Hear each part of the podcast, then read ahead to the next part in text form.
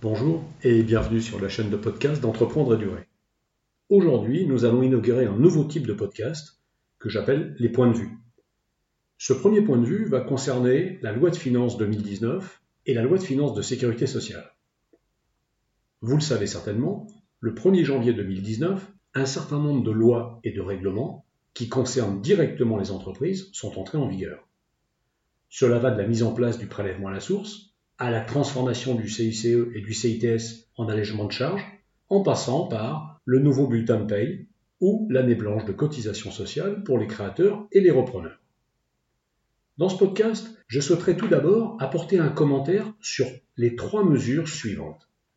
La conversion en euros du CPF, à savoir le crédit personnel de formation, la suppression du forfait social sur certains dispositifs d'épargne salariale, et enfin la baisse du forfait social relativement à l'actionnariat salarié. Parce que ces trois mesures me paraissent être des outils à la disposition des entreprises pour améliorer leur gestion des ressources humaines en développant la motivation de leurs collaborateurs. Et je finirai ce podcast en parlant de la transformation du CICE et du CITS en allègement de charges. Commençons par la conversion en euros du compte personnel de formation. Rappelons que le CPF n'est pas destiné à être utilisé par les entreprises mais bien par les salariés. Le montant qui va être attribué, à savoir 15 euros par heure dans la limite de 500 euros par an, pourra être utilisé par le salarié pendant ou en dehors des heures de travail, et ce, avec une grande liberté pour le salarié lui-même. Mais soyons lucides, le salarié est un peu perdant. Auparavant, il bénéficiait de 24 heures annuelles, désormais il aura 15 euros par heure de formation. Or, les formations à 15 euros sont rares, pour ne pas dire inexistantes. On peut imaginer toutefois que cela va être un moyen d'orienter les demandeurs vers de l'e-learning, de la formation en ligne.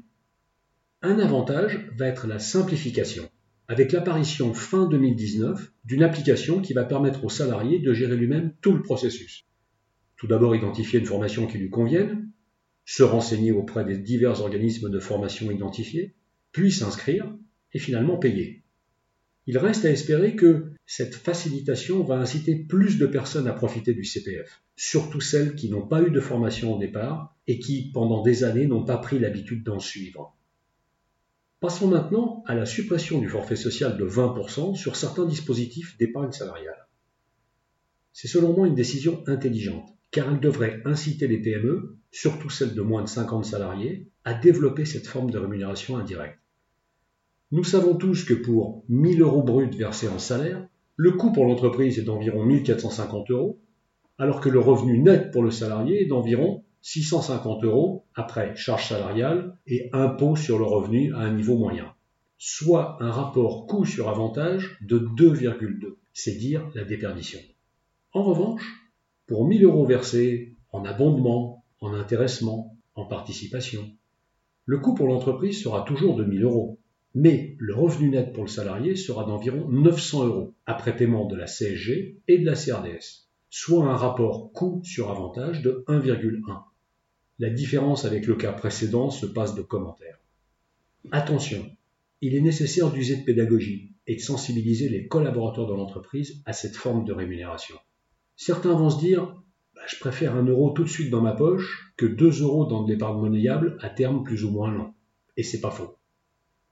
Passons maintenant à la baisse du forfait social relativement à l'actionnariat salarié.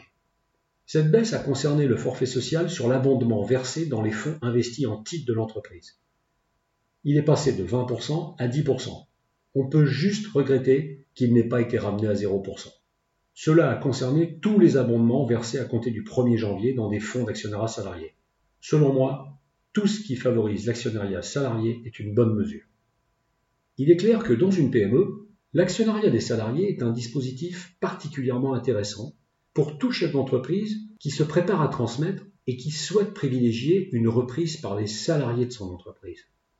Mais attention, il faut être sûr de son coup, car si vous changez d'avis entre-temps et décidez de finalement céder votre entreprise à un concurrent ou à une entreprise tierce, quelle qu'elle soit, cela va compliquer fortement le processus.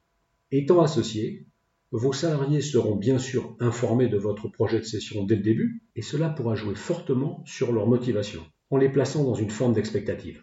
Cela pourra même dans certains cas faire peur à un éventuel repreneur. Rappelez-vous que nombre de repreneurs souhaitent récupérer 100% du capital. Pour finir, passons à la transformation du CICE et du CITS en allègement de charges. Il est vrai que le CICE a surtout été vu comme un cadeau fait aux entreprises, et il a fini par devenir un sujet de forte contestation. Il est vrai que cette mesure avait été un cadeau pour de nombreuses grandes entreprises, car de toute façon, cela n'a pas eu d'impact et cela n'a rien changé à leur politique de recrutement ou de préservation de l'emploi. En revanche, selon moi dans les PME, si cette mesure n'a pas eu d'impact fort en termes de création d'emplois, et cela reste à prouver, je reste convaincu qu'elle en a eu un en termes de préservation des emplois. Sans cette mesure, il est probable que des dizaines, voire des centaines de milliers d'emplois auraient été perdus. Et puis, cette conversion en allègement de charges va permettre, surtout à compter d'octobre 2019, de ramener le niveau des charges sociales patronales à un niveau plus raisonnable, en augmentant les réductions dites Fillon. En conclusion, je dirais que si ces quelques mesures ne sont pas révolutionnaires, elles sont selon moi plutôt positives pour les TPE et pour les PME. Et par contre-coup, elles devraient avoir un effet positif sur l'emploi. Car, nous ne le dirons jamais assez, ce sont les TPE et les PME qui génèrent l'emploi. Voilà, j'en ai terminé avec ce bref point de vue. J'espère que ces quelques éléments vous donneront envie, euh, vous donneront matière à réflexion. Je vous dis à très bientôt pour un nouveau podcast. D'ici là, bonne journée.